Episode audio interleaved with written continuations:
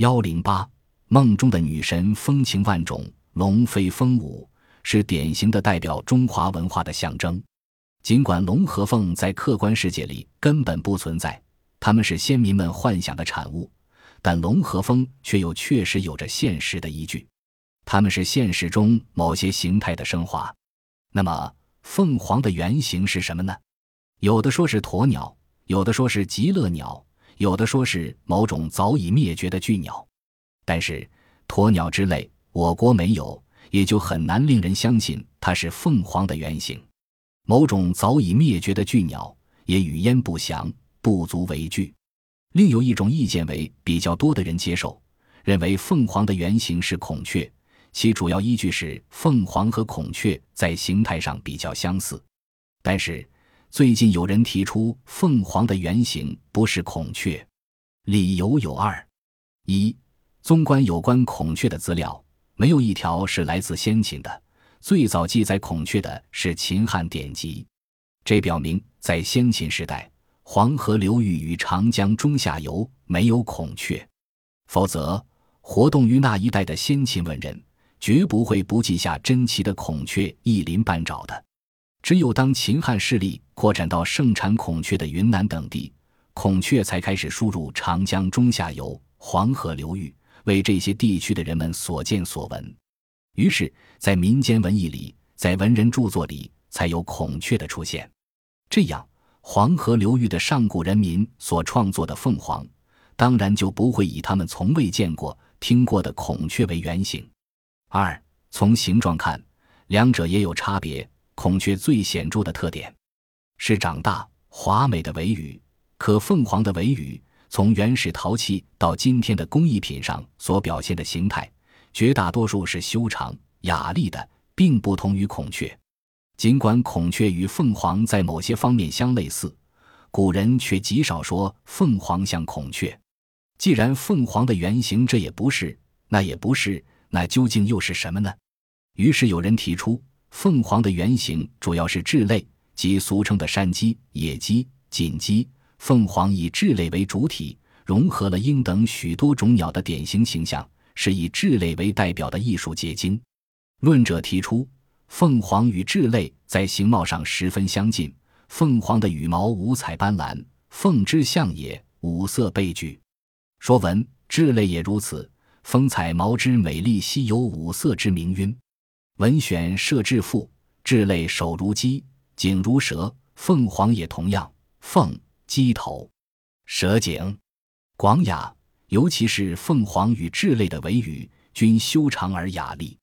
战国时楚国的一幅帛画描绘有一只凤凰，其整个体态宛如雉类。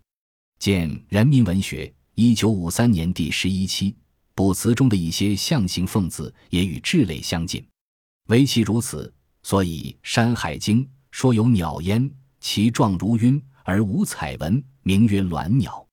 《西山经》按鸾鸟，一说是凤凰的别名，有五彩鸟之名，一曰黄鸟，一曰鸾鸟。《山海经·大荒石经》一说是凤凰的左右，鸾鸟者，凤凰之左。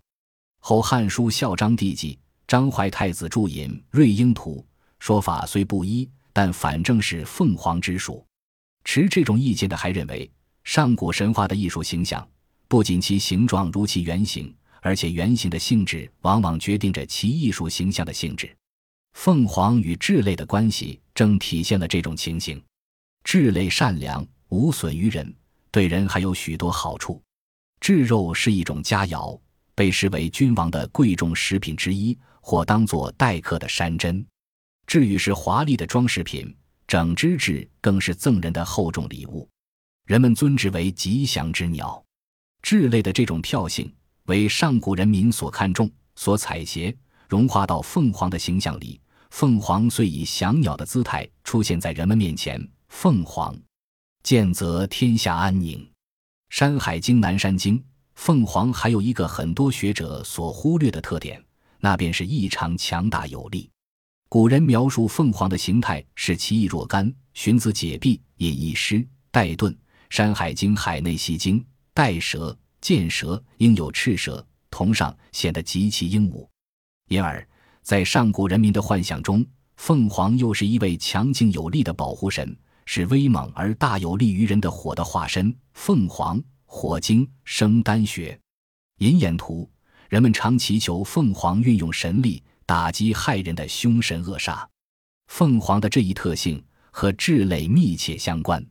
雄志勇于搏斗，顽强果敢，所以武官侠士多喜欢用雉为士官。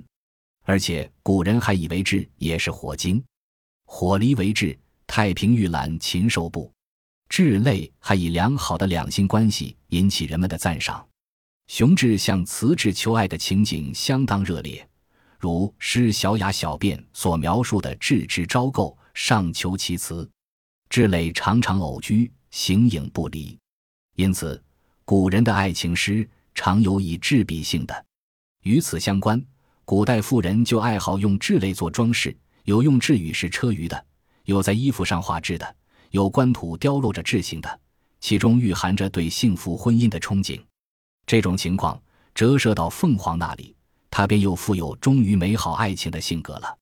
于是，“凤履鸾绸”一词意味着最好的姻缘，“凤求凰”一语代表着热烈的求爱。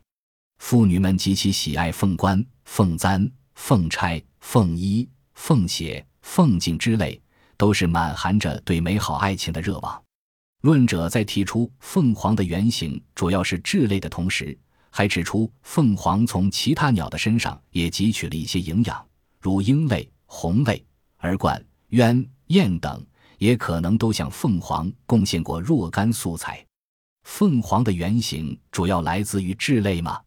看来也还不能成为定论，这一问题的解决还有待于专家学者进一步努力。